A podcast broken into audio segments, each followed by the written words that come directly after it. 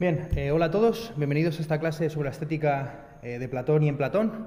Eh, como hemos avisado en la clase previa, la metodología va a ser distinta. Por sugerencia de un comentario en Facebook, accedí a que la clase fuera más participativa, para que hubiera preguntas, comentarios.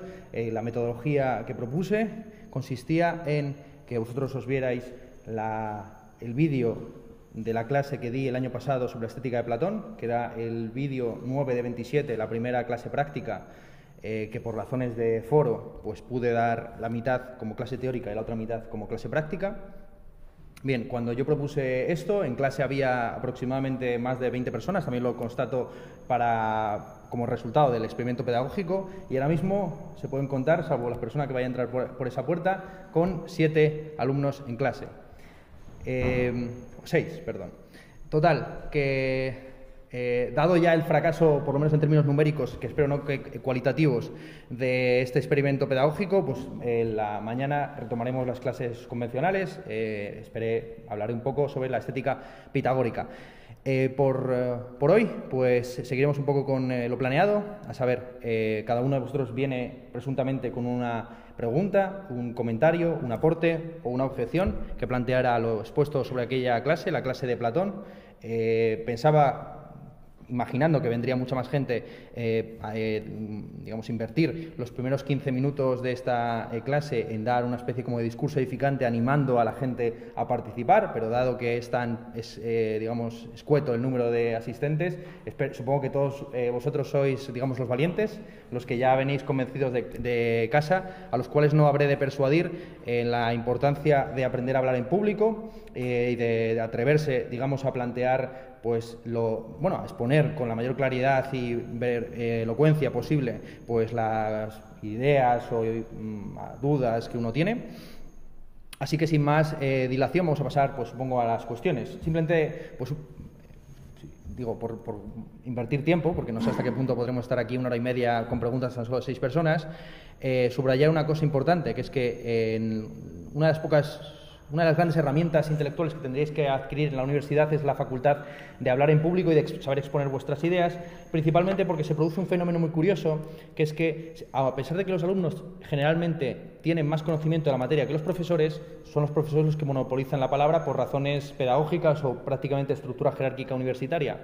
Esto es, aunque parezca que debería ser al revés, esto es que los profesores son más doctos que los alumnos y por ese motivo los alumnos aprenden de ellos, en general, eh, como sucede con los alumnos más aventajados o los que se molestan en consultar un poco la bibliografía, Sucede al revés por la sencilla razón de que pues, un profesor puede tener muy lejana la lectura de Platón o de Parménides o de Plotino de lo que sea, mientras que un alumno que acaba de leer estos textos pues los tiene completamente frescos. Así yo recuerdo que uno de los grandes placeres o divertimentos de la carrera de filosofía que yo estudié pues era ir a clase con los textos ya leídos y lo que yo llamaba lijar al profesor, esto es pasarle la lija y, en ocasiones recuerdo clases memorables en los que el profesor estuvo a punto de pegarme por, eh, por echarle en cara pues su falta de preparación en determinados temas. Recuerdo en concreto una clase sobre Hume y la moral.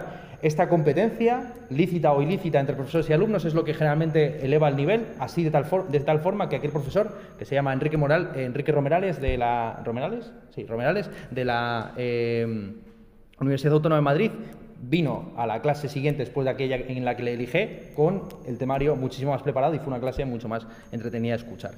Así pues, yo reclamaría, o sea, yo os pediría, os aconsejaría, os sugeriría que aprovecharais vuestra estancia, vuestro paso por la universidad, no solamente como puros receptores de contenidos, en alguna ocasión hemos, hemos en, esta, en esta misma aula, pues he recordado la etimología de maceta, que viene de macesis, esto es, eh, que es, que es el aprendizaje, el conocimiento, la sapiencia, eh, así, pues el alumno parece, que es como una suerte de maceta que recibe los minerales y el agua del profesor, pero en realidad es a la inversa. Quiero decir que eh, el, profesor normalmente aprende mucho más de sus alumnos por, el momento, lo que yo acabo de aprender es que eh, estos, este tipo de formatos pedagógicos no sirven para nada. Bien, entonces me he reafirmado, eh, por desgracia, eh, porque a mí no me gustaría ser tan soberbio como aparento en ciertas ocasiones, me he reafirmado en mi modelo unidireccional de comunicación, salvo que alguien en concreto pues, tenga una duda y levanta la mano y, y participa sin ningún problema. Bien, como insisto y creo que sois los elegidos o los preparados, digamos, aquellas personas que vienen ya con el arrojo como para plantear sus preguntas, supongo que no habrá ningún inconveniente por vuestra parte en que os grabe. Eh, la, grabación solo tiene un objetivo documental, a saber, constatar y dejar fijo eh, bueno, pues lo que se ha dicho, lo que se ha hecho en esta clase, para vuestro propio provecho y provecho de terceros. Em, escribir y hablar en público es aceptar la propia mediocridad. A uno le gustaría escribir como Mero y hablar como Ortega Set, por poner un ejemplo de gran orador, pero se tiene que conformar con aquello que puede articular o poner por escrito. Y ese, esa valentía o, ese coraje tan solo se puede, insisto, que consiste básicamente en aceptar la propia mediocridad, no digamos, se lleva a cabo de manera completa si no queda algún tipo de objetivación o de que uno pueda revisar. Eh, una de las cosas que yo os, también os, diría como ya profesor de un par de eh, digamos, cursos es que hay que desvincular completamente desde un punto de vista retórico el estado emocional en que uno se encuentra de lo que está diciendo. Esto es, eh, en primer lugar, por muy nervioso que uno esté, el nervio, los nervios no son sino una expresión de la importancia subjetiva que uno está atribuyendo a lo que está diciendo. Esto es, el que no es nervioso es simplemente pues, un audaz o un temerario. Eh, eso por un lado. Por otro lado, a nadie le importa, eh, como dicen los ingleses, ¿no? Facts don't care about your emotions or your feelings, ¿no? Los hechos no, a los hechos no les importa tus emociones y tus sentimientos. Y lo mismo se podría decir de vuestros compañeros o de los oyentes potenciales. Por mucho que eh, ustedes en sus intervenciones crean que el oyente está captando todo lo que está diciendo o los errores, tanto las virtudes de su discurso, en realidad hay muchas formas de hablar en público y muchas formas de cagarla o de tener éxito en público. Y yo me sorprendo, eh, a veces revisando mis vídeos de hace un año o dos años, pues viendo como la clase que pensé que había sido gloriosa fue una mediocridad y viceversa. Eh, en ese sentido, pues en fin, insisto, eh, ya no se puede esto vaciar más. O sea que iba a decir que el que no esté de acuerdo con estos métodos, que se marche, pero, pero prefiero no decirlo, no, no voy a ser que me quede realmente solo en este trance. En fin, empezamos, si os parece bien, eh, pues de primera fila a última, eh, hacemos varias rondas. Eh, lo dicho, la idea básica era que no se repitiera nunca la misma pregunta interviene uno, eh, yo intento responder y, eh, y, así hasta que se acaben las preguntas o las sugerencias o los temas que también vayan saliendo. Pues espero que sea algo participativo, esto es que no sea simplemente un juego de ping-pong entre el alumno y yo, sino que también, pues si alguien quiere matizar algo de alguna cuestión o intervención del compañero, pues será algo bastante bien recibido. Lo dicho, este es el este es el cáliz que da la vida, bien, eh, hablad este aparato y os será y, y permaneceréis en la vida eterna, bien. Eh, yo tenía una duda porque hablabas de un discurso que se llama eh, el diálogo del sofista, perdón, que hablaba como de dos técnicas de la imagen, la figurativa y la simulativa. Eh, pero no entendí muy bien la diferencia porque en la simulativa la definías como la apariencia de la imagen, pero a la vez en la figurativa decías que estaba muy definida por colores, por proporciones y como por formas ideales que lo llevaban como a la verdad. Y no entiendo muy bien la diferencia porque yo sea, más bien entendía como que una imagen por sí misma eh, no deja de ser una apariencia de algo. Entonces no sé muy bien cómo distinguir ambos conceptos. La, pregunta es una pregunta muy pertinente, muy interesante. Tengo aquí en concreto las notas que tomé sobre el sofista, porque es un pasaje bastante difícil y polémico. Eh, los términos que utiliza eh, este, Platón es, por un lado, al referirse a la, a la simulación figurativa, perdón, a la, a la, imitación figurativa, utiliza el término eikon, eh, figura el, frente a la simulativa que tras solo genera apariencia esto es fantasmata. ¿bien? Em, aquí la distinción eh, eh, podemos empezar por una cuestión etimológica. Eh, fantasmata, como, como, sugiere la propia, el propio término que proviene de esa de palabra griega en castellano, refiere principalmente a, apariciones que tienen un carácter ilusorio, esto es, que, no, a los, que son como una especie de sombra o eh, delirio o, imagen que no se corresponde con una realidad sustancial. Bien, entonces el fantasmata sería, o el fantasma, también en nuestra tradición de, mm, bueno, de, filosofía y poesías acerca de los muertos, pues sería como una especie de sombra de los vivos. Así es, muy conocido el pasaje seguramente de Homero, en el que, eh, encontrándose con la sombra o la sige o el fantasmata de Aquiles en el inframundo, Aquiles afirma que preferiría ser un eh, campesino vivo al rey de los muertos. ¿Bien? Así se, ve, y esto no es un circunloquio, creo que responde bien a tu pregunta, así se ve como los griegos no tenían un concepto sustancial de alma. Esto es, para ellos el alma, la sige, era principalmente una entre varias fuerzas que componían el cuerpo y, eh, siempre se habla de las fantasmas que están en el Hades como una especie de sombra de lo que fueron. ¿bien? Eh, en concreto, Muchos asocian, ya a partir del pitagorismo en adelante, la sige con la facultad sensitiva. Así se afirma, se llega a afirmar que hay transmigración de las almas, esto es que las almas se pueden reencarnar no solo en otros seres humanos, sino también en animales, porque aquello que comparten los animales y el ser humano es la sige, esto es la facultad sensitiva y no el nous, el intelecto. Bien, esto va por esto que vaya un poco por delante, bien. Como el fantasma no es una especie de alma que preserva la identidad eh, personal del individuo, sino que tiene que ver con algo que, no podemos describir, vamos, con algo que no tiene nada que ver con el alma cristiana, bien.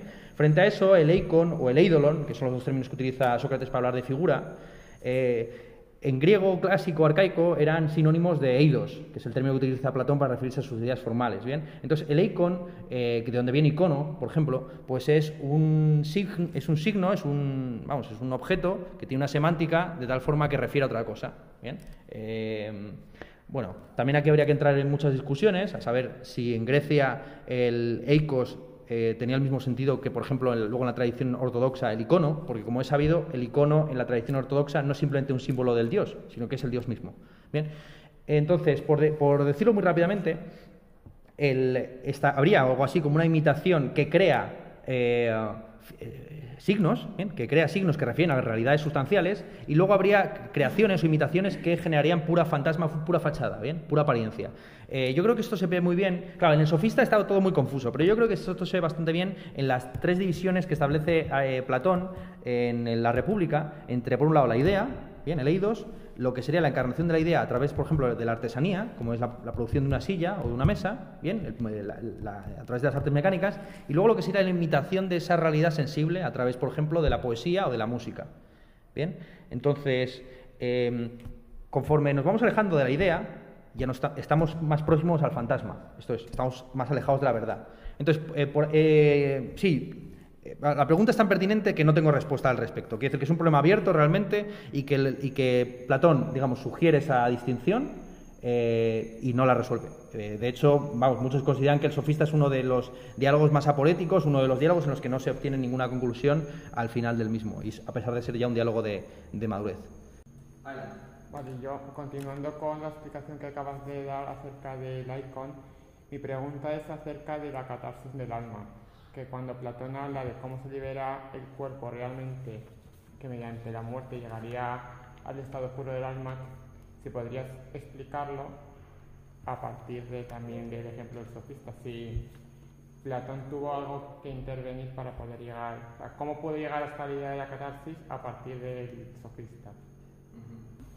Pues eh, no recordaba, vamos, me he visto el vídeo de todas formas eh, hoy para estar fresco acerca de lo que me vas a preguntar, pero no recordaba que mencionase aquello de lo de la catarsis en... Ah, no, no, pero yo investigando un poco más acerca de Platón he llegado a la catarsis, ¿cómo se podría Sí, bueno, en, la catarsis en Platón significa algo muy distinto, evidentemente, de eh, lo que significa en Aristóteles. ¿no? En Aristóteles la catarsis es simplemente una emoción equiparable al terror, o sea, perdón, es, una, es un mecanismo de purgación de ciertas pasiones como es el temor y la compasión. ¿bien? Es el, de ahí el famoso pasaje de la poética en la que se habla de la tragedia como eh, pues una obra con partes, actores, acción, que eh, tiene como objetivo principal purgar las emociones del temor y la compasión. Bien, en, Platón, esto, el concepto de catarsis, vamos, que yo recuerde, es un concepto bastante secundario, eh, salvo por la sobreinterpretación que luego tienen en la tradición neoplatónica. Esto es importante tenerlo en cuenta y va a ser subrayado sobre todo en la próxima clase, como en todo el periodo eh, del eh, helenismo y luego la Roma tardía, principalmente en el siglo III después de Cristo, Platón es considerado un filósofo de segunda fila. Bien, y se, le considera, y se considera, esto está en Porfirio, esto está en, muchos autores del siglo II, III y, del, y por ejemplo, en Diógenes Laercio, se afirma que Platón y Aristóteles lo, único que hicieron fue copiar eh, las doctrinas eh, esotéricas de Pitágoras, del, cual no queda ningún texto, ningún escrito. Em, entre esas, doctrinas eh, estaría la cuestión de la purificación del alma para su reencarnación, ¿bien? o para escapar del ciclo de las reencarnaciones, si uno quiere hacer una interpretación más hindú de la filosofía de Platón. ¿bien? entonces, Eh, yo ya te, ya, ya te digo que estoy intentando hacer esfuerzos en recordar exactamente en qué pasaje se habla de lo de la catarsis. Si tú me pudieras decir qué es lo que has investigado por tu cuenta y qué es lo que has hallado, pues eso, eso me, me, permitiría hacer un comentario un poco más detallado. ¿Ya? Seguir siguiendo a José María Barrio, profesor de filosofía de... Espera, espera, te, quiero grabar porque esto, esto sí que es una introducción del trabajo. Pues eh, siguiendo las ideas de José María Barrio, profesor de Teoría de Educación, en su libro Elementos de Antropología Pedagógica, él dice que la catarsis del alma, haciendo un símil con la caverna, sería cuando el hombre puede modificarse de las cadenas de la corporidad. Y lo hace mediante la inteligencia, porque la corporidad puede ser la dialéctica y de esta forma también la voluntad, que es mediante su virtud. Esa, esa, lectura es una lectura eh, muy neoplatónica realmente, que en Platón no está ta, tal cual. Es decir, que en, eh, en Platón... Perdón por un poco la logística esta, pero yo creo que merece la pena. Eh, porque no todos los días tampoco se escuchan preguntas así de suculentas. En fin, en Platón el soma no es un sema realmente. O sea, el cuerpo no es tan cárcel como lo será en Plotino y en, y en Porfirio, por ejemplo. ¿no? Entonces, eh, la, la, relación que existe entre las tres partes del alma y, el cuerpo es mucho más estrecha de lo que luego será en Plotino, donde se llega a hablar incluso de la... y muchos de los neoplatónicos cristianos, como hemos visto, Orígenes y demás, que llegan a pensar en, la, que, que, la caída del paraíso y el pecado original eh, pues consiste literalmente en eso, ¿no? en estar encarnados en este tipo de cuerpos que sufren, sangran y, sienten eh, dolor. Eh, sin embargo, en Platón pues, hay una especie de celebración más o menos de la corporalidad y también un, entendimiento acerca de, eh, de cómo la calocagacía, esto es la belleza y la virtud de los jóvenes efebos, eh, no es totalmente deplorable. ¿bien? En la mayor parte de, de autores que van un poco en esa línea de Barros, pues se afirma lo contrario, ¿no? que, toda belleza corpórea es, harina, que no, tiene ningún valor, etc. ¿no? Que tan solo tiene valor en la medida en que eleva hacia el mundo las ideas. En Platón eso es evidente, que eso está ahí, eso no cabe una duda de que está ahí, pero también una, un, hedonismo, un cierto hedonismo del cuerpo, que desde luego se pierde ya después de Aristóteles. ¿no? Eso es lo que yo eh, subrayaría. Que me parece, no es una lectura desencaminada, evidentemente. Es una lectura que, de hecho, tiene muchos adeptos en toda la tradición de, de, exégesis de Platón. Esa es la lectura, por ejemplo, que tiene Nietzsche de Platón. Cuando, cuando Nietzsche habla de la tradición judeocristiana y del platonismo como la gran enfermedad de Occidente, él entiende que el platonismo eh, en su, es pues eso, una especie de desprecio de la corporalidad, una filosofía mística, extática, que pretende desentenderse de cualquier materialidad y elevarse a, lo, a través de la purificación, ¿no? de, estas, de, estas, de, estos ritos místicos y demás, elevarse como al mundo de las ideas. Yo, sin embargo, eh, creo que eso está ahí desde un punto de vista filosófico, intelectual, o sea, la, importancia de la dialéctica y del rememoramiento, y etcétera, pues desde un punto de vista práctico, me parece que. O sea, me parece, por decirlo muy rápidamente, que en Platón no hay ética. Esto, esto se me ha ocurrido muy rápido, pero yo creo que es muy difícil atribuirle a Platón una ética definida. Lo que existe, en Platón lo que existe es una, una, una política y, una, y un esfuerzo por construir modelos sostenibles a largo plazo de organización en común. Entonces, lo, que, para los helenistas, eh, para los epicúreos, los estoicos, etcétera, y los neopitagóricos, era la, salvación a través de la acción individual, esto es de la ética y de la moral, para Platón es principalmente política. Y es esa dimensión política, esto es común, colectiva y cismundana, que tiene la filosofía aplicada o práctica de Platón, lo que, eh, a mi juicio, eh, impide ese, ese, tipo de lecturas tan, tan, tan helenísticas. Es que eso suena muchísimo, eso suena mucho a estoi, estoicismo, a neopitagorismo, demasiado para, para, insisto, para un, para un personaje como Platón, cuyo padre intelectual era eh, alguien como Sócrates, que consideraba que no merecía la pena vivir fuera de la polis porque son las leyes de la ciudad las que le hacen humano y por lo tanto debe aceptar, como lo los primeros diálogos en la apología de Sócrates y tal, la propia muerte que le concede la, ciudad. ¿no? O sea, esa, esa, idea de que el hombre, sobre todo un hombre político, eh, yo creo que eh, deja un poco escorado o, sí, le quita hierro a ese tipo de lecturas tan individualistas de, de Platón, ¿no? o tan ascetas, etcétera. Y entonces esto llevaría a la idea que, nos, que ponía en el vídeo acerca de los chaperos, que serían que ellos venden su cuerpo, entonces la polis lo que hace es que ellos vendan el cuerpo para el bien de la polis y por tanto de la sociedad. Eh, cuando hablaba de, aquí de los chaperos, Ajá. que, que, que en, en, el discurso discurso aquel en el que se criticaba, bueno, se achacaba, bueno, se acusaba a un, no sé a quién era, no me acuerdo, a otro griego, del chapero, y, se entendía como que eh, solo se considera legítimo ese amor motivado por, por el deseo del otro y no, pues, no motivado por dinero o lo que sea. Que si, si eso no entraba en conflicto con la hipótesis de que, eh, de que la homosexualidad Grecia eh, se tenía, o sea, tenía ese carácter mm, disciplinario y como para enseñar a, a los jóvenes. Vale. Sí, la- el discurso al que te estás refiriendo es el contratimarco de, este, de mm, Esquines, en el que se afirma que alguien que ha vendido su propio cuerpo a, a cambio de dinero está también dispuesto en algún momento de vender el cuerpo de la polis a los, sus enemigos. El, aquí entra en juego eh, dos eh, cosas, pero la más interesante de ellas seguramente sea la concepción que tenían de la libertad los antiguos.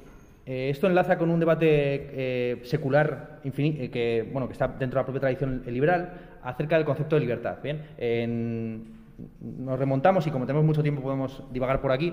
eh, nos podemos podemos situar, digamos, el centro de este debate en el discurso de Benjamin Constant de finales del siglo XIX, de XVIII, comienzos del XIX, eh, sobre la libertad de los antiguos comparada con la libertad de los modernos. En, ese- en esa conferencia, Benjamin Constant, que es un liberal que se opuso eh, frontalmente a la Napoleón, aunque luego entró en alianzas con él, lo que afirma es que eh, los jacobinos en concreto han exportado a la modernidad un concepto de libertad que es inapropiado para los modernos. ¿bien? Cuando los eh, griegos hablaban de libertad, principalmente se referían a una libertad política, a saber, la libertad de que tu polis no esté dominada por extranjeros.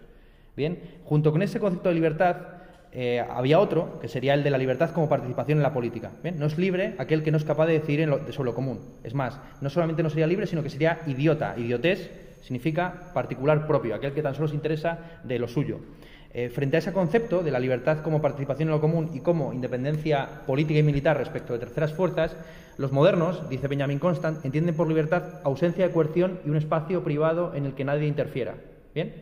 Em, dicho- ha habido muchos debates acerca de cómo se debe entender la libertad realmente en la modernidad. Eh, la reconstrucción más interesante de esta dicotomía se encuentra en Isaiah Berlin, que es un liberal de la, eh, de la Guerra Fría y, por lo tanto, cuyas posiciones están muy mediadas eh, por el conflicto entre Oriente, entre Oriente y Occidente, en- entonces expresado en el conflicto entre capitalismo y comunismo. Bien, entonces, eh, lo que Benjamin Constant era un- una comparativa, por así decir, entre dos modelos políticos, eh, uno situado en la antigüedad y otro en la modernidad, en, en Isaiah, Berlin, que es, eh, un, es- no sé si es de Estonia o de Letonia, pero de un país báltico invadido por la Unión Soviética, eh, él afirma que- que esa contraposición es la contraposición que se da entre comunismo y capitalismo, como entendidos como libertad negativa y libertad positiva. La libertad negativa sería la libertad como ausencia de coerción, la libertad respecto de terceras fuerzas, esta idea muy estadounidense, ¿no? de que los hombres no son libres hasta que no poseen los medios materiales militares como para defenderse de la intervención del Estado. ¿Bien? Y, incluso, no sé si sabéis que en Estados Unidos, cuando se habla de libertad de contratación, se habla de la libertad que tiene el empresario para contratar y despedir a su propio juicio, como le apetezca, ¿no? Eh, y es una idea fuerza que está muy de, muy de por medio, ¿bien? Entonces, eh, frente a esa libertad estaría la libertad para, la libertad positiva, que es la libertad que Lenin le echó en cara a un enviado anarquista español a la primera reunión de la Tercera Internacional, que le preguntó a Lenin que, bueno, que, qué papel desempeñaba la libertad en eh, la Unión Soviética. Y le preguntó, ¿libertad para qué? ¿no? Y, eh, bien, muchos entienden que esa libertad positiva pues, es una libertad como capacidad efectiva de realizar determinados cursos operatorios en la vida propia o, o conjunta. Bien, así, por decirlo muy rápidamente, los proletarios no serían libres en un sentido comunista o de libertad positiva, salvo que tuvieran el poder de compra efectivo para, para hacer determinadas cosas. Bien, el, derecho a la vivienda es un puro papel mojado en la Constitución si no hay unas garantías materiales para realizarlo. Bien, entonces no existe libertad si, si la alternativa a tomar determinadas decisiones es la muerte, por, por hambre o por, por ausencia de tratamientos eh, sanitarios, etcétera. Bien, esto por enlazar con, lo- con tu pregunta, esto está completamente imbricado en tu pregunta, porque la, cuestión siguiente, o la, paradoja que surge es, ¿por qué los griegos pensaban que aquello que es lícito realizar gratis se convierte en, vergonzoso cuando se paga por ello? ¿Bien? que es, una concepción que existe a día de hoy. ¿no? Mucha, la, la gente tiene eh, relaciones sexuales eh, libre y voluntariamente, ¿no? gratis, y sin embargo, cuando inter- intercede el dinero de por medio, parece que, se- parece que hay debate. ¿no? Es decir, nadie. eh, en fin, el debate está sobre la mesa y es una cosa muy actual, incluso dentro del feminismo. ¿Bien?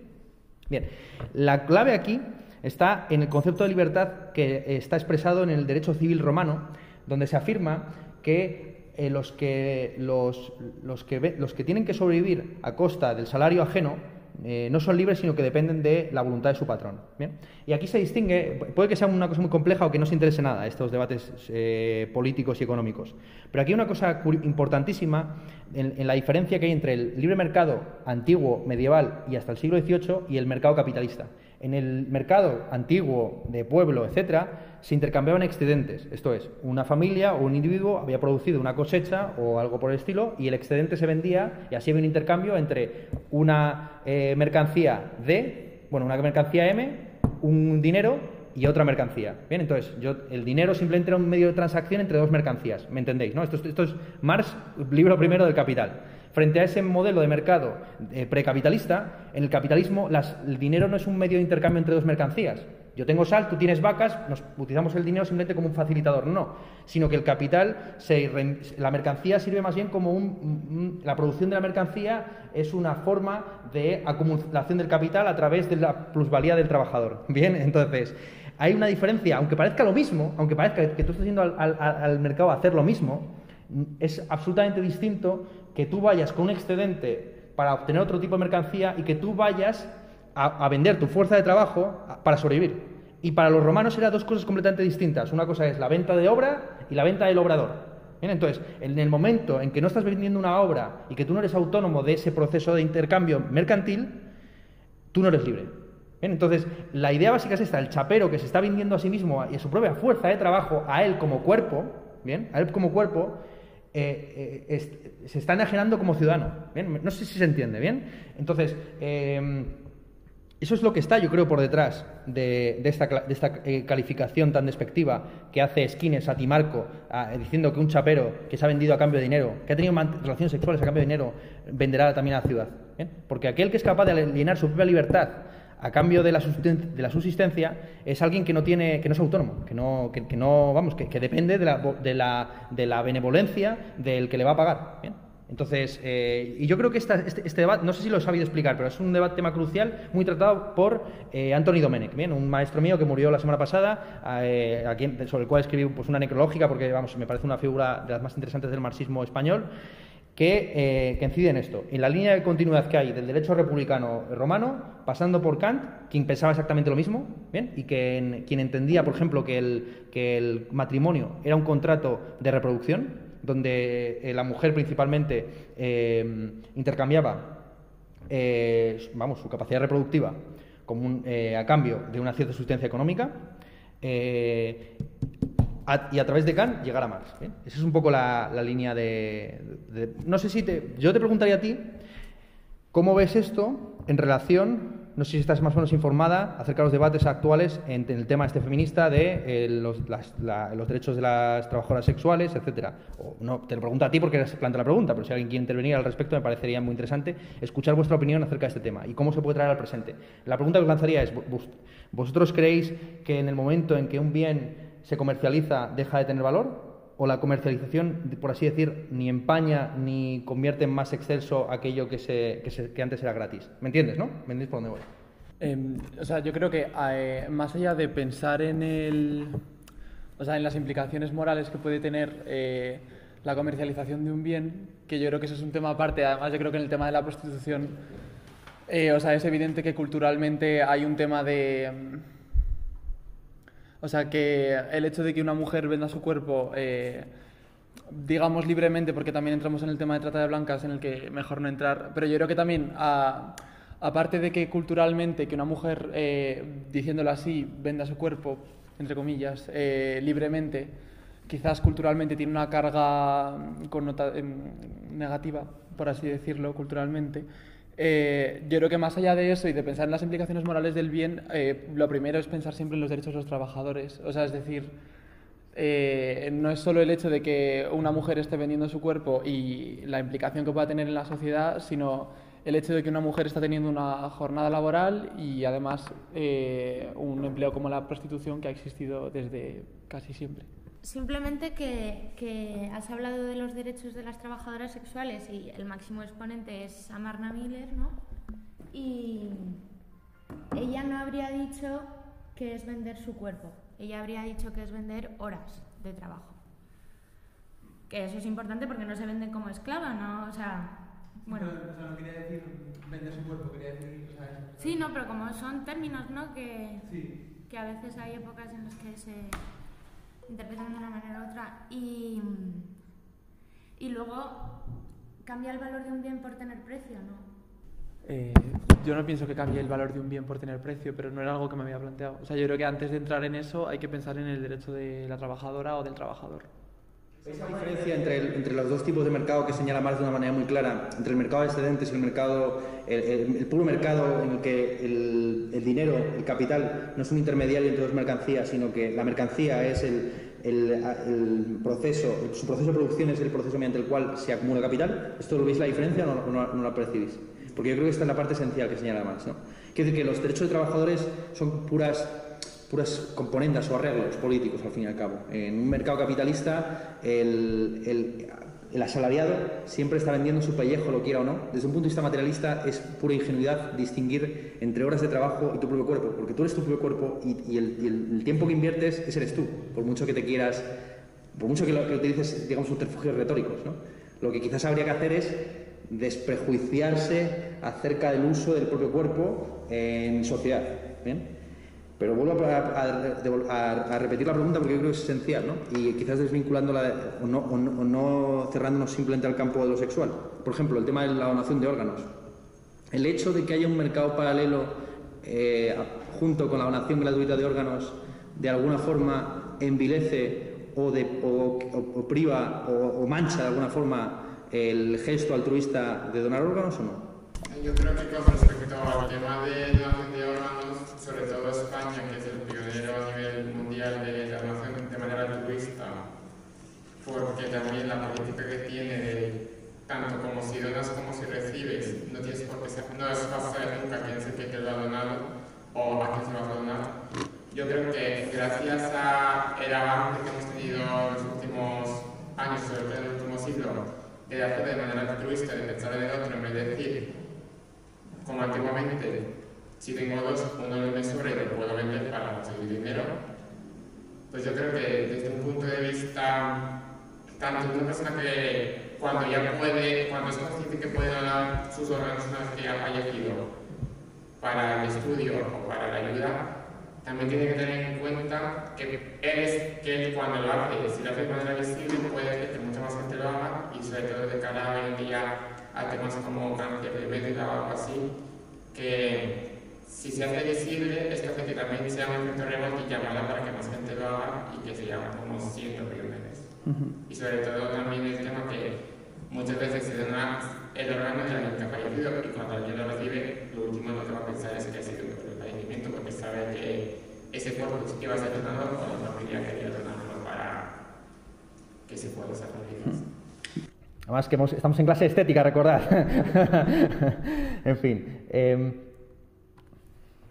sí, hay un autor eh, eh, de filosofía política muy conocido que se llama Michael Sandel eh, que argumenta que hay ciertos bienes, más bien servicios que bienes, ¿no? porque están intrínsecamente vinculados con la actividad de un determinado individuo, persona, que no deben ser mercantilizados porque en el momento en que se mercantiliza aquel sector que sigue siendo altruista o que sigue siendo no mediado a través de la vamos, de divisa, eh, se envilece o desaparece. Y, yo creo que los, tres ejemplos que pone, uno de ellos era el, la cuestión del ejército. ¿no? Entonces él defendía la idea de que la mili, la mili, debe, la mili la, el, las levas, el reclutamiento obligatorio, debía ser eh, una especie como de deber cívico para que los individuos se comprometieran con la defensa del Estado, que es al mismo tiempo el garante de sus derechos a través de la ley.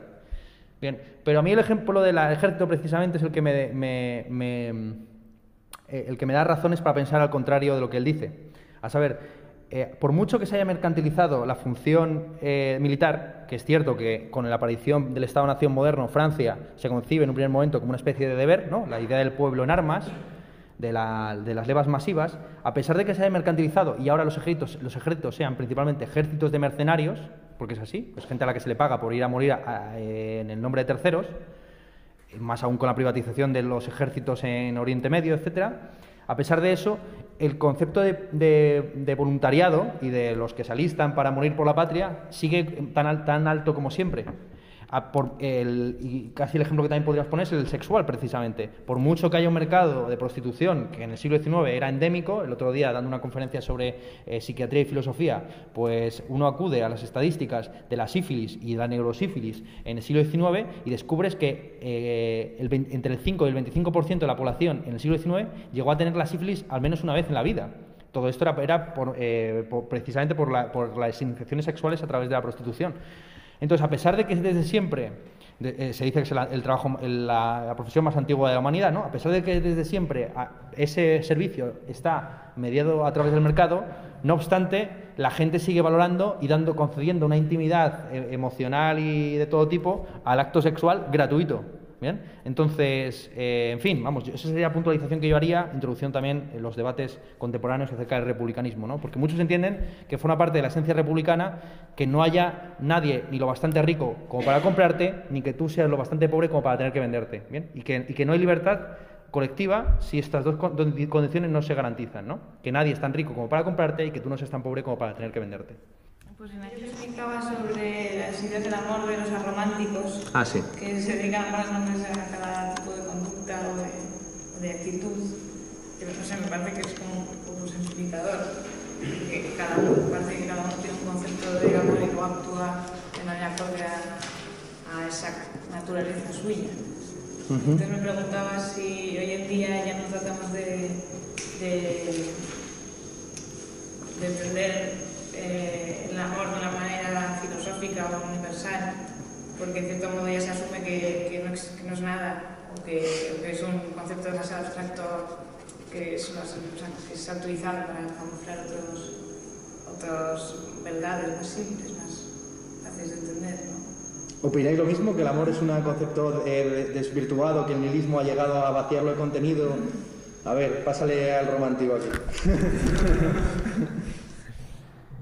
Eh, bueno, la pregunta me ha pillado un poco de sorpresa. A ver, eh, no había pensado que el concepto de amor está desvirtuado.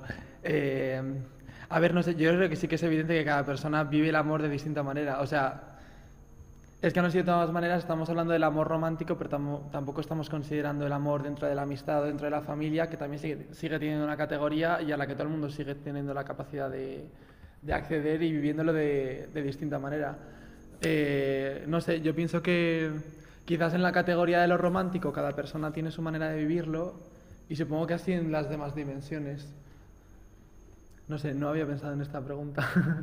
Eh, no lo sé. Yo no creo que sea un concepto desvirtuado. O sea, yo creo que sigue siendo eh, algo que cada persona lo experimenta de manera diferente. O sea, que un colectivo se asocie y lo se denomine como romántico pues evidencia que existe otro tipo, ¿no? Eh, igual en la actualidad vamos descubriendo de diferentes maneras.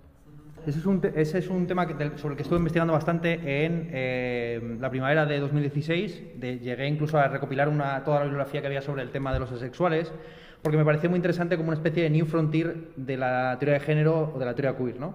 Cómo se van incluyendo poco a poco nuevas siglas en el LGTBIQA, la A es la de, de los asexuales, y sobre todo cómo los asexuales de alguna forma vienen a eh, poner en cuestión la, una de las cosas que había sido prioritaria hasta ahora en el mundo LGTB o de la, teoría de género, que es que eh, la politización del género va siempre de la mano del pedir más.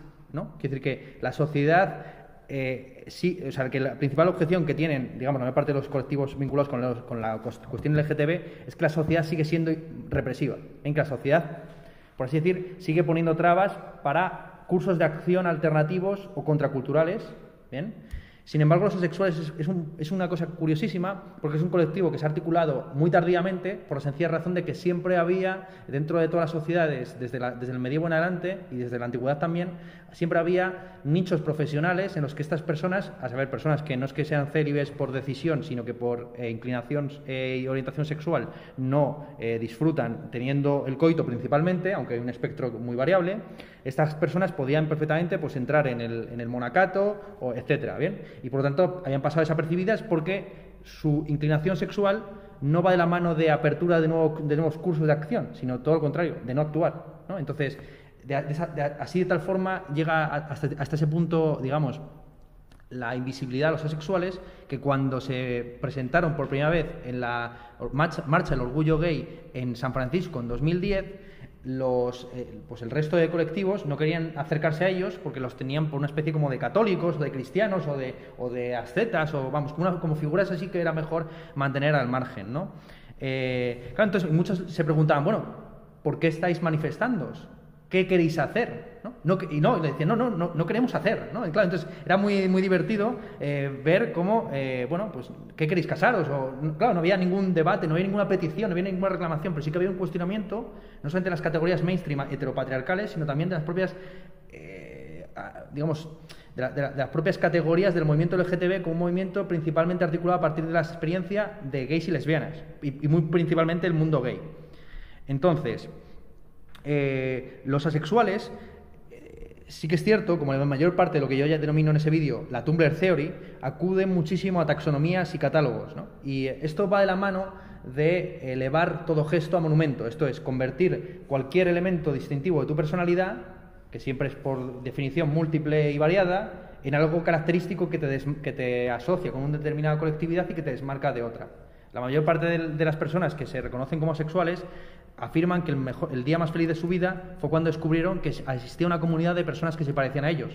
Es decir, que entendieron, dada la importancia de la sexualidad en nuestra sociedad, hasta el punto que yo creo que estamos en una nueva, era victoriana, donde la importancia ya no es la represión de las diferencias, sino su multiplicación, dada la importancia de la sexualidad en nuestra, sociedad hasta tal punto que, como, era las, como sucedía en la Grecia antigua, la pérdida de la virginidad se entiende como una especie de tránsito de la infancia a la edad adulta, esta gente, al descubrir que ellos no es que fueran unos perpetuos infantiles o inocentes o niños, sino que pertenecían a otro tipo de taxonomía, se sentían de alguna forma descargados, porque lo que hasta entonces había sido una especie de neurosis o de problema privado se convertía en un tema político.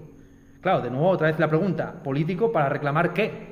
Porque ellos en principio lo que, lo que quieren es dejar de hacer. Esto es dejar de sentirse presionados por la sociedad, esto es imposible, por definición, a actuar conforme a la mayoría. ¿no? De ahí sus críticas, por ejemplo, a la hipersexualización de la sociedad, etcétera, ¿no? Me interesaba pues, principalmente pues, por cómo ellos reivindican el concepto de amor platónico en un sentido de muy descarnado. O sea, ellos hablan, por ejemplo, de amor platónico como un amor eh, privado de toda eh, sexualidad y de todo romanticismo. Esto es el amor platónico, por ejemplo, es el amor que uno puede tener hacia, el profesor o hacia. o hacia. no, no. Eh, hacia un ídolo musical, eh, etcétera, ¿bien? Entonces, eh, como una especie de ideal regulativo, personal, profesional, ¿bien? Hmm, que es lo que está en, lo que es en parte lo que está en Platón, ¿no? Cuando se habla de la relación entre Leómenos y Leastes pero, como, ese, como, como yo menciono ahí, la, relación entre Homeros y Lerastes, por lo menos en la relación Alcibia de Sócrates, también tiene un componente carnal y corporal evidente que se quiere purgar. Bien, y que se purgó, por un lado, en la tradición cortesana, en la imagen del caballero que eh, está, digamos, rondando la ventana o el balcón de su señora, y posteriormente se vuelve a purgar con la aparición de los asexuales. Pero a mí me interesaba principalmente el caso de los asexuales porque demuestra que Platón sigue siendo, digamos, un pensador del siglo XXI, muy rápidamente, por un lado, y por otro lado, que, en fin, que el concepto de, lo que era, lo que, es el amor se ha ido desvirtuando muchísimo, también conforme a su traducción a diversos idiomas. Algo que he mencionado, que yo no sé si tenéis alguna pregunta al respecto, es que mencioné en ese vídeo, y que no se ve que mencionaba, es como, y que me parece interesante eh, puntualizarlo, profundizar en ello, es como eh, buena parte de los malentendidos acerca del amor eh, griego va de la mano de la traducción que hace este. Sí, si puedes cerrar también aquella ventana, me, harías un gran favor porque este que se me mete un ruido increíble. Buena parte de los malentendidos acerca del amor griego va de la mano de la traducción que hace este, Ficino, no, sí, en el siglo XVI, eh, o no, perdón, 15, de Eros por Caritas. Bien, hay un texto que a mí me interesa mucho de Benedicto XVI que se titula Deus Caritas Est, ¿bien? en el que trata sobre, tres, sobre los tres conceptos de amor que había en la Grecia antigua y que enlaza con tu, con intervención acerca del amor entre amigos o entre familiares. Para los griegos estaba muy diferencial la filia, que era el, amor eh, fraternal o de eh, amistoso. Es el término que utiliza, por ejemplo, Jesucristo para referirse a los apóstoles. ¿no? La filía, que es la de ahí viene filosofía. Estaría eros, que es un amor principalmente carnal y pasional, que es la relación que, ese verbo tan solo aparece una vez en los evangelios para referirse al amor que tenía María Magdalena hacia Jesucristo. Y de ahí el no me tangere, no, no me toques. Y por último, el ágape, que era una forma de amor más parecida a la caridad cristiana. ¿bien? De hecho, el término ágape es el término que utiliza permanentemente Jesucristo para referirse al amor que tiene Dios hacia sus criaturas. Bien, entonces esos son los tres conceptos de amor que quedan completamente fundidos en el, al, traducirse al latín en, con el término amor, bien, que los fusiona todos y que los vuelve homogéneos. En el caso de Ficino es intencionado, quiere decir, lo que quiere hacer Ficino, como la mayor parte de los filósofos del Renacimiento, es conciliar la filosofía pagana de la antigüedad, recuperada a través de nuevas traducciones del griego, con la doctrina de cristiano humanista del siglo XV uno de los grandes malentendidos acerca del, humanismo, del renacimiento, es entenderlo como una especie de corte absoluto con el medievo. Es más bien su evolución, es más, su irracionalidad. Mientras que en el medievo se entendía la búsqueda de la coordinación entre fe y razón, por decirlo también en términos platónicos, entre la teoría y la filía, en, el Renacimiento, por así decir, estas dos facultades se separan completamente, principalmente en Lutero, ¿no? donde la racionalidad y la fe van por dos caminos distintos y la, y la salvación no va por el camino de la praxis prudencial, sino por la pura gracia divina. Bien, así Dios es lo completamente ajeno, con el cual no hay economía, ni transacción, ni posibilidad de intercesión. Bien, entonces en, en Ficino se busca un poco una cierta coordinación entre amor y razón, pero por, una, por la vía mística, entendiendo que Dios ama a que, Dios ama a sus criaturas y sus criaturas aman a Dios, no solamente desde un punto de vista caritativo o sí, altruista, sino pasional. ¿no? Quiero decir, y, esa es la visión mística que está en San Juan de la Cruz y que está en buena parte de nuestros eh, poetas y filósofos eh, renacentistas, eh, que tomaban como máximo ejemplo de filósofo Jesucristo. ¿bien? Frente pues, a, los modelos clásicos de, Sócrates, etc.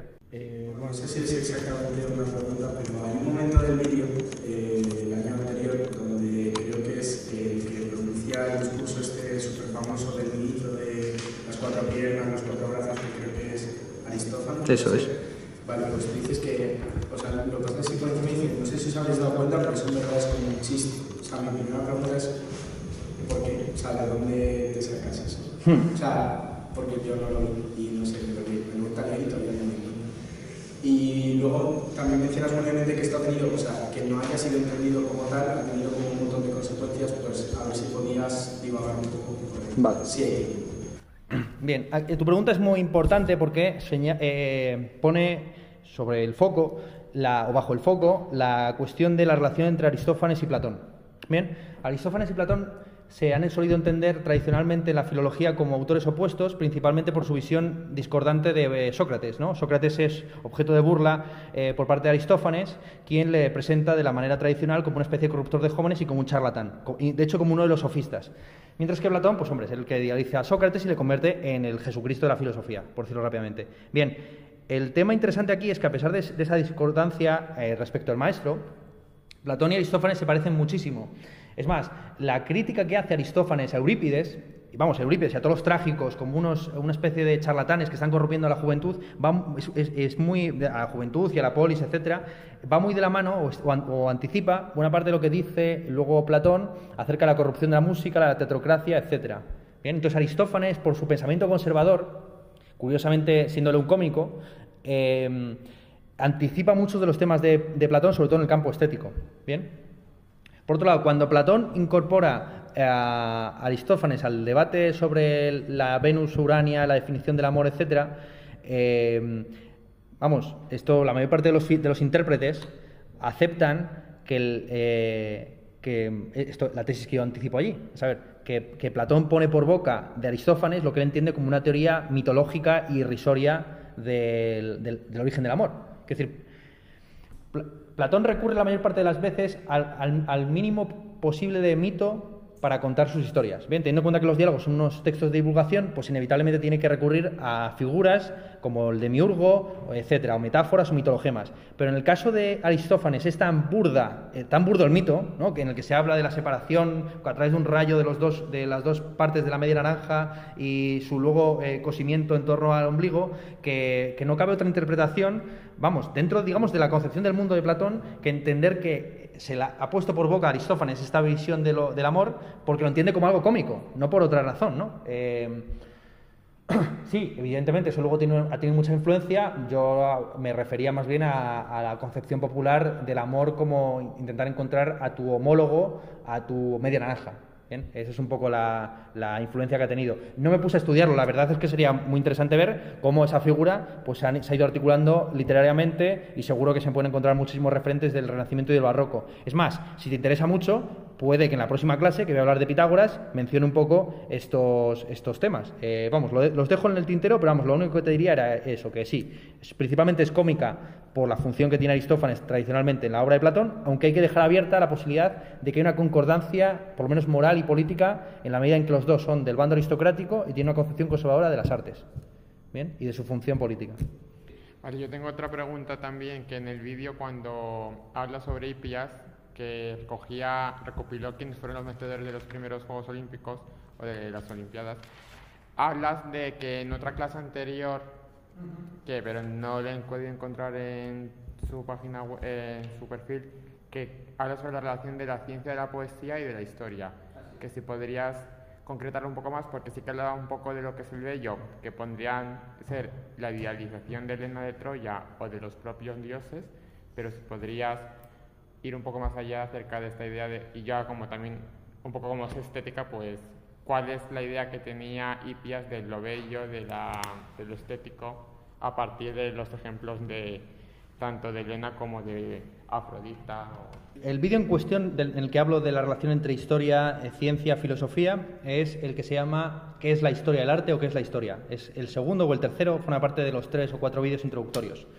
Y comienzo haciendo el comentario del pasaje que ya cité también en, este curso, de la poética de Aristóteles, donde Aristóteles dice que la historia es menos filosófica o seria que la, poesía, en la medida en que la historia trata de lo que ha sucedido, esto es de los hechos puntuales, mientras que la poesía trata de lo que podría haber sucedido, o mejor dicho, de lo que debería haber sucedido conforme a los, caracteres de los personajes. Esto es, la poesía tiene mayor penetración acerca del deber ser y de que, eh, del deber ser de la, de la acción de los individuos, que la historia. La historia, eh, por cuestiones contingentes, narra eh, hechos que, puede que no estén relacionados entre sí causalmente, sino casualmente.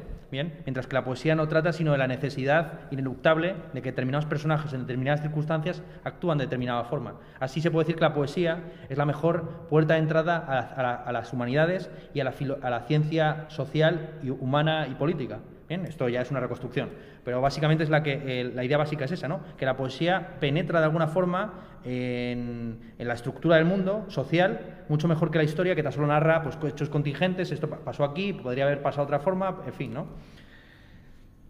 Entonces, eh, sí, Platón, evidentemente, esto no es Platón, esto es Aristóteles, pero Platón lo que, lo que comenta ahí en el Vías Mayor es que este tipo, el Epías, se declara como un poeta él, era un, él, no era profeso un, poeta en el sentido de un creador de versos, sino que era un recitador y un intérprete. Así se declaraba como el máximo experto en, em, este, Homero.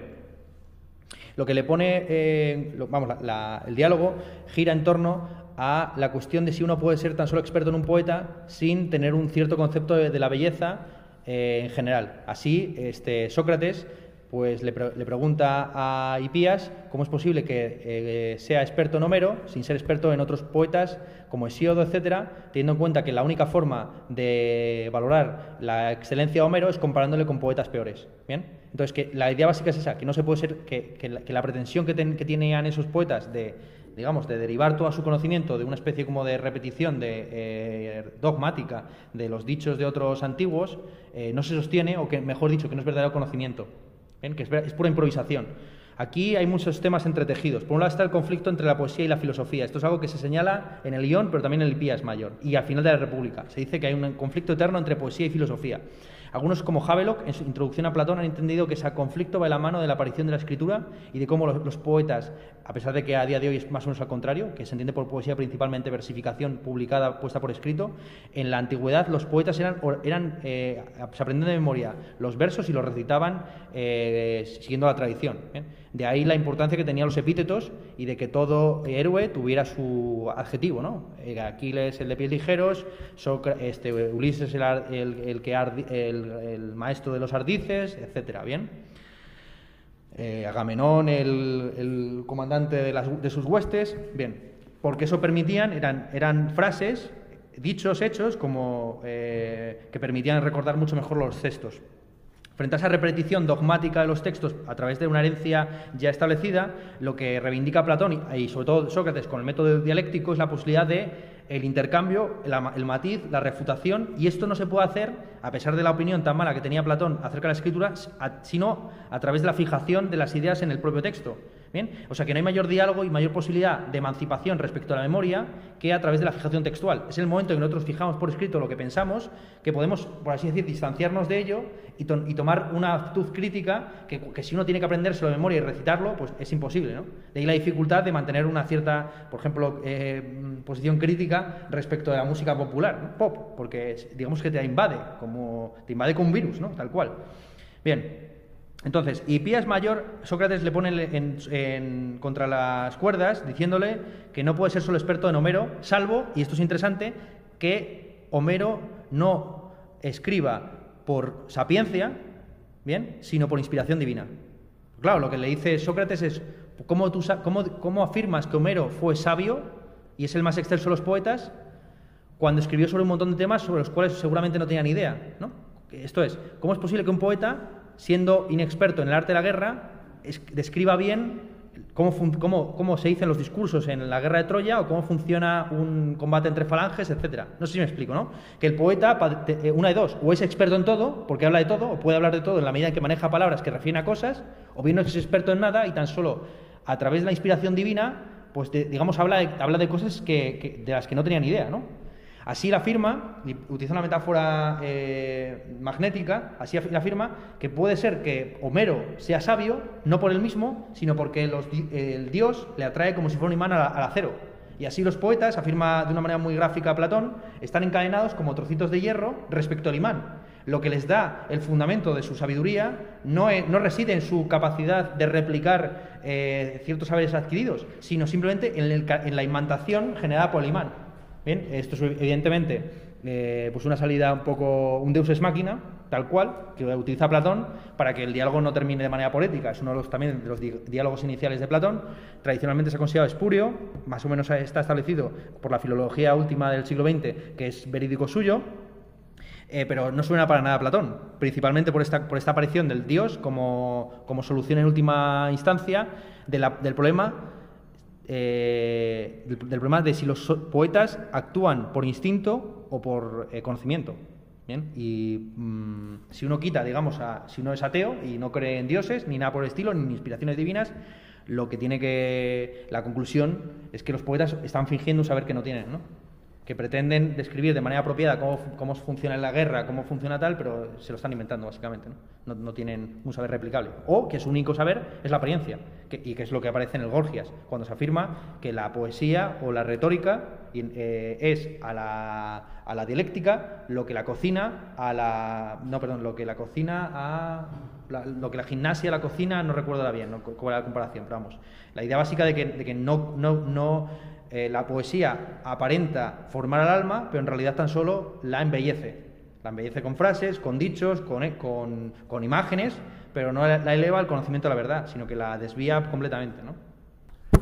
Sobre lo que estabas diciendo ahora, o sea, si me he enterado bien, eh, en Ipías Mayor, o sea, en lo que consiste es que mm, eh, que se defiende, o sea, mientras que Hipías mm, cree que con solo conocer la poesía de Homero ya tiene un concepto de la idea de la belleza y por el otro lado se le refuta diciendo que tiene que conocer otra poesía para alcanzar la idea de belleza. Eh, ¿Eso no estaría, por ejemplo, un poco en contraposición a eh, una cosa que decías en el vídeo, que es lo de la idea de la participación, lo de que el conocimiento tiene grados? Como que entre, o sea, decías que entre el ser y el no ser existen gradaciones entre las que están las imágenes y supongo que también pues eh, otras artes como la poesía. O sea, eh, porque según esa idea, eh, alcanzar la idea de la belleza tendría que ser a través de una imagen más pura y no a través de el conjunto de muchas, ¿no? O sea, porque eso no sería más bien como, como lo del perspectivismo en Ortega y Gasset, más que mm, una teoría como platónica de alcanzar la belleza. Muy, muy buena pregunta, porque al fin y al cabo lo que está poniendo eh, en tela de juicio es el concepto de participación de Platón y su diferencia respecto de Parménides y la idea que él tiene de que sí, que efectivamente el conocimiento tiene grados y que, y que la doxa, por muy errada que sea, siempre tiene un poquito de verdad. ¿no? Y de ahí la importancia que otorga Platón a la dialéctica, esto es partir de verdades asumidas y a través de un procedimiento de reducción al absurdo y de muestra de contradicciones ir aproximándose a la verdad. ¿Bien?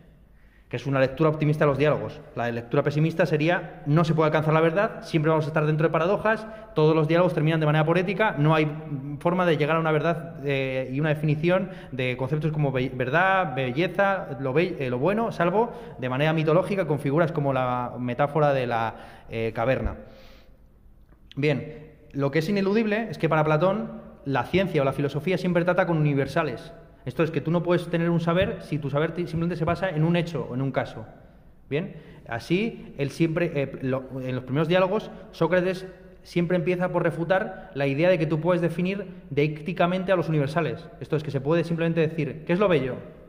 Esto o aquello. ¿Qué es la derecha? El PP.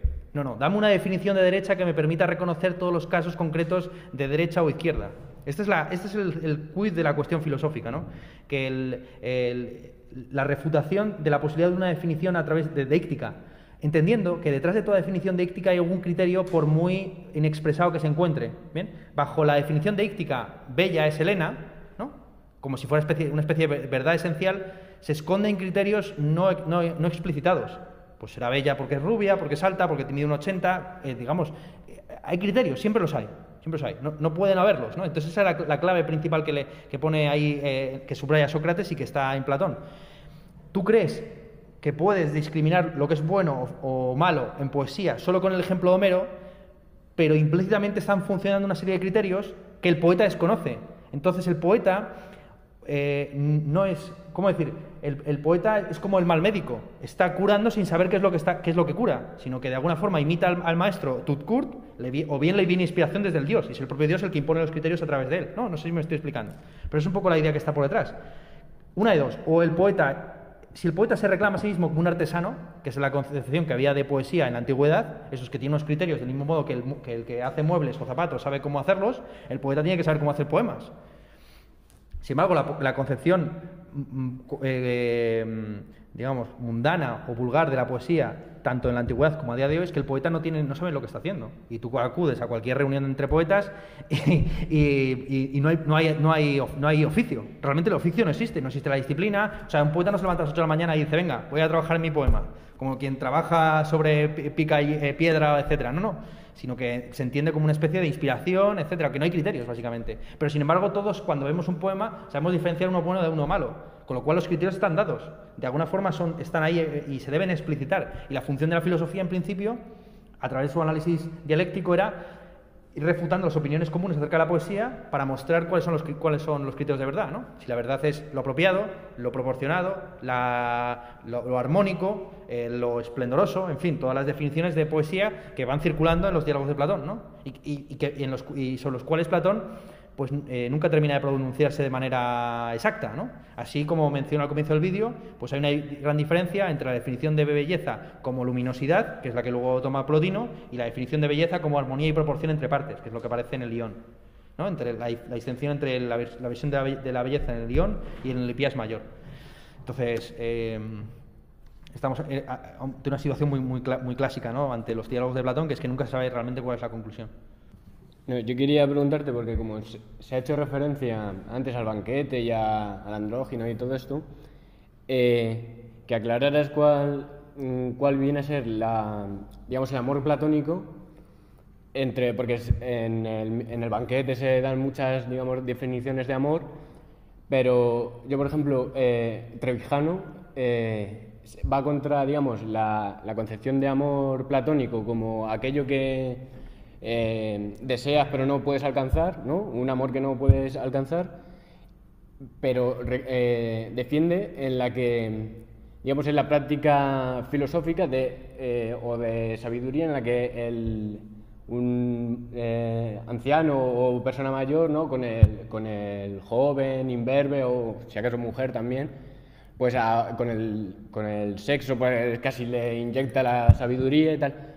Entonces, de todas esas, ¿con cuál se queda? Porque con cuál o te quedas tú, porque eh, o con el Eros del Daimon y todo este rollo, un poco para que Sí, vamos, se suele aceptar que la versión, la visión, vamos, la concepción de Platón que tenía eh, sobre el amor es la que expuesta por Diotima de Mantinea en ese discurso mejor dicho, en ese mito en el que se habla de cómo el amor es el hijo de Poros y Penía, ¿no? de la abundancia y la necesidad, de tal forma que el amor sería precisamente la principal pasión de los filósofos al encontrarse a medio camino entre la completa ignorancia, que a su, a su, vez osada, porque no sabe que es ignorante, y la absoluta sabiduría, que es solo propia de los dioses. Así, el, por lo menos, el filósofo sabría una cosa, que es saber que no, no sabe nada. De ahí que Sócrates afirma que la filosofía y para él la erótica son lo mismo, ¿no? Y que al fin y al cabo pues es una especie de demonio que al mismo tiempo que eh, genera pasiones sexuales y, amatorias en sus discípulos, pues les incita a, mejorarse a sí mismos. De ahí una, analogía que, que, señala Sócrates, que yo creo que está muy bien traída, de cómo la dialéctica se parece mucho al proceso de la seducción. Porque del mismo modo que no seduce a aquel que se entrega por completo a su amante, sino aquel que le provoca y eh, le provoca en ocasiones mostrándole que es inferior, es inferior en, su condición. Eh, así también la dialéctica procede a través de la refutación de las posiciones ajenas. No sé si me estoy explicando aquí, ¿no? Yo creo que es una cosa que está incluso incorporada en, la, en, la, vamos, en, la, en las prácticas todavía a día de hoy de, de, los rituales de seducción y demás, ¿no? Que mm, seduce el que humilla, por decirlo rápidamente, ¿no? Eh, y entonces, vamos, yo la verdad es que casi estoy con ella de que yo por lo menos mi concepto de amor ha quedado muy desvirtuado y yo sí que lo veo ya desde un punto de vista casi fisioquímico, ¿no? Eh, esto, Ana. Como Ana, yo también creo que el concepto de amor es un concepto prácticamente espurio y, que, y por eso en las clases de estética procuro hablar lo mínimo posible acerca de ello. Eh, pero vamos, si tuviera que decir en términos filológicos cuál es lo más preciso para Platón, desde luego esto que estoy señalando, ¿no? Y, sobre todo la función que cumple eh, Sócrates como una especie de, mm, sí, de erotes, de, de gordinflón alado, que de alguna forma media entre los dioses y los mortales. Eso es, esa es la versión más apropiada, yo creo, de, del amor en Platón. Bueno, pues tenemos todavía como 15 minutos. Mira, yo había traído aquí varios, eh, varios temas que podríamos tratar, o sea, en común. ¿Qué os, qué os parece o qué opináis acerca de el, la interpretación de la Venus Pandemos como una superación de los lazos tribales. Bien, eh, os recuerdo el pasaje en concreto eh, en, el, banquete. Eh, uno de los temas cruciales es la división entre la Afrodita o Venus popular, Pandemos, y la Venus o Afrodita celeste, Uranos. Bien, algunos han interpretado que esa Venus Pandemos sería como una suerte de fraternidad sin la cual la ciudad se eh, dividiría eh, y, en última instancia se rompería en facciones, clases o tribus. Bien, entonces lo que allí se viene a subrayar es algo así como que no puede existir ciudadanía sin algún tipo de concepto de comunidad fraternal. Bien, esto es un tema que está más o menos en la Revolución Francesa eh, con, la, con el, tercer lema, ¿no? Libertad, igualdad, fraternidad pero que en general está muy cuestionado por la concepción liberal del Estado. Eh, bueno, como veis, siempre la estética se entrecruza con otros campos, pero es inevitable, ¿no? Eh, según la cual esta concepción liberal afirma que es posible que el, sistema de, eh, checks and balances entre el Estado y la sociedad permite que la sociedad siga, siga siendo vivible aunque esté compuesta de demonios. Esto es una cosa que está en Kant, cuando Kant afirma que la sociedad perfecta no es aquella que tiene que eh, exigir de sus ciudadanos el ser héroes constantemente, sino aquella sociedad que sigue siendo justa y funciona adecuadamente aun cuando sus ciudadanos sean absolutos eh, demonios. ¿eh? Así, el ejemplo que él pone, curiosamente, de sociedad civil articulada, incluso en el peor de los casos, es el, es el mercado. En el libre mercado, como señala Adam Smith en La riqueza de las naciones, el panadero no te baja el precio del pan ni se levanta a las 7 de la mañana por altruismo o porque ame y a cada uno de sus clientes, sino que lo hace por interés propio. Entonces la pregunta que os lanzo, que yo no sé si tiene algún, si, eh, digamos, si os interesa o no, es esta cuestión. ¿Creéis que es posible una sociedad que sea estable a largo plazo, que se sostenga sobre pasiones frías como el cálculo utilitario, los intereses, en el, los intereses económicos personales eh, y puramente egocéntricos o egocentrados en el respeto de los contratos ya hechos o toda sociedad debe descansar en algún tipo de noción de, eso, de, amor fraternal, de, de, estimación nacional, etcétera, ¿no? yo lo que creo que también es como un poco la teoría de Platón, que dijo que quien debe gobernar la ciudad tendría que ser filósofo, que era Sirio que una de las que para ser un buen filósofo tiene que alguien que tenga una capacidad de gobernar, de controlar, entonces me inclinaría más por segunda cuestión, como que eh, quien gobierne, quien dirige es alguien que se preocupa más por la estética, entonces ahí se volvió la idea de un filósofo, y que es una persona que no ven que también como el panadero que va por su propio bien, pero al final quiere construir el bien común. Entonces, un filósofo nunca va a pensar tanto su propio bien, pues no sería un filósofo, porque dentro de su concepción tiene que llegar a un bien para todos y entonces, siguiendo un poco la clase de hoy, creo que dice muy bien que quien debe gobernar sea quien es el filósofo, por tanto, quien piense hacia más allá y que puede llegar hasta desprenderse de las ideas humanas y llegar al absoluto por medio de la dialéctica. A ver, yo tampoco me posiciono mucho porque, por un lado, pienso que o sea, un estado basado como en las creencias individuales de cada persona eh, o sea, lo veo inestable, pero, o sea, veo que la concepción como tal de ciudadanía es mucho más arriesgada. O sea, si cada individuo piensa en lo que le conviene, quizás tener el concepto de ciudadanía y de respeto es más complejo. Pero a la vez también pienso que, eh, como el, o sea, el concepto de la nación y de la fraternidad en consecuencia de pertenecer a una nación me parece que también es una cosa o sea, como ilusoria, o sea, que en el fondo está creado por una estructura de poder también, bajo lo que también subyace un interés. O sea, eh, mm, no sé, o sea, veo más la necesidad de crear como una sociedad, como necesidad de... o sea, que lo que quiere decir, eh, yo qué sé, aunque sea un poco ridículo, eh, o sea, creo que el concepto de fraternidad tiene que estar más relacionado con el hecho intrínseco de ser una persona que con el hecho de ser un ciudadano. O sea, es que tampoco entiendo muy bien el, como el concepto de nación o de ciudadano. O sea, ¿en qué punto deja de ser una... O sea, un ciudadano de otro sitio es mejor o peor persona que yo por el hecho de estar en otro sitio y tengo que dejar de sentir fraternidad. O sea, eso es lo que ahora mismo no comprendo. Pues claro, también sienta la, cuestión de hasta qué punto es arbitrario la, las propias fronteras del Estado. No quiero decir que al fin y al cabo la frontera es algo que tiene tanta legitimidad moral como el lugar hasta el que llegaron tus ejércitos, puro y duro, ¿no? Entonces, eso está más o menos, esto más o menos coincide con fronteras naturales de tipo eh, físico, como los Pirineos y demás. Eh, y está muy bien planteada la cuestión de si la fraternidad debe limitarse a la, nación y si uno debe eh, ser fraterno con otros por su condición de ciudadano o no. Eh, hay una anécdota que creo que cuenta Voltaire de un eh, samaritano que, recibe en su puerta a un vagabundo que le pide de comer y él le pregunta si es católico o protestante. ¿no? para actuar de manera consecuente. Eh, contra lo cual, pues evidentemente Voltaire, pensando en una especie como de ciudadanía cosmopolita, pues ve que es una, una especie como de afrenta. Porque al fin y al cabo la ética, esto es la ayuda, del, eh, al, individuo concreto no tiene por qué estar mediada por identidades, ideologías, naciones, géneros, sexos. Bien, esta es la, esto, es, lo que está por detrás de buena parte de los derechos humanos, que no son tales derechos, sino simplemente, por así decir, salvo en el sentido subjetivo del término, esto es, derechos individuales son principalmente valores éticos. Eh, Ahora bien, la única forma de garantizar los derechos de manera efectiva es a través de la ley. La ley no puede sino ofrecerla al Estado. De ahí, de ahí Sócrates afirmando, insisto, eh, esto está en los primeros diálogos de Platón, que él no va a fugarse de Atenas, sino que va a aceptar la pena de muerte, porque del mismo modo que las leyes le hicieron humano, las leyes, digamos, por, algún, por algún, de alguna forma, eh, le poseen. ¿no? Es decir, que él, es él no es sino libre gracias a esas leyes y que no puede saltárselas cuando, les, cuando le conviene es una gran, eh, digamos, eh, eh, Sócrates es el gran héroe anti-free rider. Bien, el free rider es aquel que beneficiándose de una ley la incumple cuando contraviene sus intereses.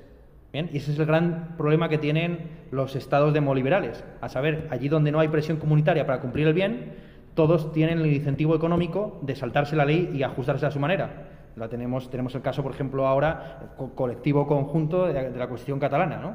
Eh, si, si, es, si, ese modelo, digamos, de violación de las leyes conforme a la propia conciencia se generalizara, se generalizara, pues mañana tendríamos la posibilidad de que el, Valle de Arán, eh, que como he sabido tiene otro idioma distinto dentro de Cataluña, pues reclamara sus, eh, derechos subjetivos interpretados individualmente conforme a ellos les conveniera. Entonces ahí está, eso es un tema, eso es un tema curioso, interesante. Y sobre todo yo quisiera subrayar una cosa. Toda fraternidad política, que no vaya más allá de esta cuestión ética de ayudar al prójimo, etcétera, siempre se articula conforme a terceros. Esto es, la fraternidad en realidad siempre fue solidaridad. Esto es, unidad conjunta eh, eh, entre un determinado colectivo para enfrentarse a, terceros, ya sea este el rey, ya sea este las potencias ajenas que van a acabar con la república. Así, el mayor ejemplo seguramente de fraternidad tanto en la Grecia arcaica y clásica como en la Francia napoleónica, era la Gran Armée o las falanges de los herómenos y los erastes, lo que menciona en el vídeo.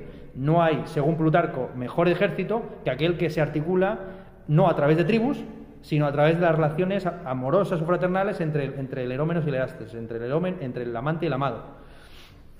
Eh, Bien, eso es, eso es lo que yo eh, subrayaría. Y esto es una cosa que está, por ejemplo, la teoría populista del, Estado y de la política, subrayada por gente tipo pues Errejón, Pablo Iglesias, que no es posible un concepto de ciudadanía del pueblo que no excluya a alguien, ¿no? aunque sea ese alguien Ana Botín o, qué sé yo, o el, Banco Central Europeo o lo que sea.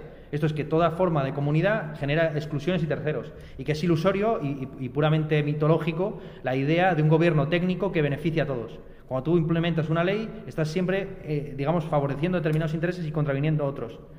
Así hay que tomar partido, ¿no? Eso es un poco lo que yo diría. En cuanto a la cuestión de si deberían gobernar los filósofos o no, pues hombre, ya sabes que Sócrates salió muy escarmentado de la experiencia de Siracusa. Es más, la idea que tenía Sócrates es que el filósofo tenía que ser forzado a gobernar contra su voluntad. Esto es que solamente aquel que no buscaba el poder por el poder mismo, sino que de alguna forma por su sapiencia era elegido por terceros para gobernar en su lugar, solo ese era el que tenía legitimidad para hacerlo. Ahora bien, los filósofos siempre han estado rondando el poder y no por intereses puramente, digamos, del espíritu absoluto o, altruistas o etcétera, sino, sino por intereses bien materiales. El propio Platón, al fin y al cabo, pues eh, estaba vinculado con un cierto bando aristocrático, tenía una concepción antidemocrática del poder, etcétera, etcétera, ¿bien? Em, sino que Platón entiende que el, bueno, se podría entender Quitando del lado las afirmaciones expresas de la República, se podría afirmar que el, modelo por excelencia del gobierno, no en Platón, sino platónico, es la dictadura comisarial.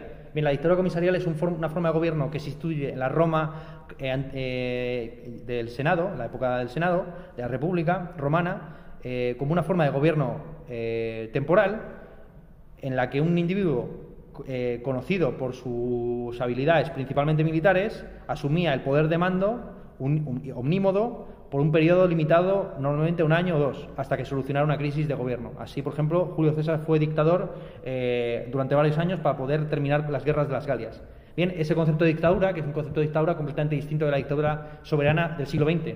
En el siglo XX son los propios individuos los que se arrogan la soberanía y no son simplemente unos fideicomisarios que tienen que servir a, la comunidad cumpliendo un determinado eh, servicio y después de una vez cumplido regresar a sus funciones, como hacían los dictadores romanos, aunque muchos de ellos se apropiaron luego de... Bueno, esa es la gran, esa es la gran ofrenda que, afrenta que hace Julio César, que siendo un dictador comisariado, esto es una persona que ha sido enviada para un determinado fin, se apropia a través de eh, su carisma en el ejército de todas las funciones de gobierno y así amenaza con disolver el Senado y convertirse en un tirano. Bien, esa es la gran amenaza permanente que ha tenido las dictaduras desde la antigüedad hasta el presente. La dictadura del proletariado mítica de Marx y Engels no se, no, se, presuponía como una especie de gobierno oligárquico a la manera de los Castro o de los eh, Kim Il-sung eh, y compañía, sino que se presuponía como un modelo de transición en el que un determinado individuo encabezaba la lucha de, una comunidad contra otra, ¿bien? la clase proletaria contra la burguesa, eh, pero, pero para cumplir una determinada función y regresar a su a su campo. ¿no? Eh, eso es lo que yo señalaría. Eh, de la cuestión del gobierno de los filósofos y gobernar eh, para todos y no para uno solo. Bien, pues nada, oye, eh, muchas gracias sobre todo a los tres, eh, Borja, Javier y Ana, por intervenir y venir con las preguntas. Han sido preguntas muy suculentas, lo cual demuestra que es mejor la calidad que la cantidad. A, a, vosotros, como suele ser habitual, no tengo nada que enseñaros. en el sentido de que vosotros ya tenéis, por lo que he podido ver, pues unas un gusto por la lectura, por la investigación propia, que es lo que verdaderamente, a lo que verdaderamente tendríamos que venir aquí. Así que os agradezco que hayáis tenido la gentileza de, a pesar de que no tengo nada que enseñaros, pues vengáis aquí a plantear vuestras cuestiones y vuestras dudas. Eh, ojalá eh, os vea también en las próximas clases, donde volveremos a un modelo eh, unidireccional, pero necesario, porque así es como gobierna el buen Señor sobre sus ovejas. ¿no? Venga, muchas gracias.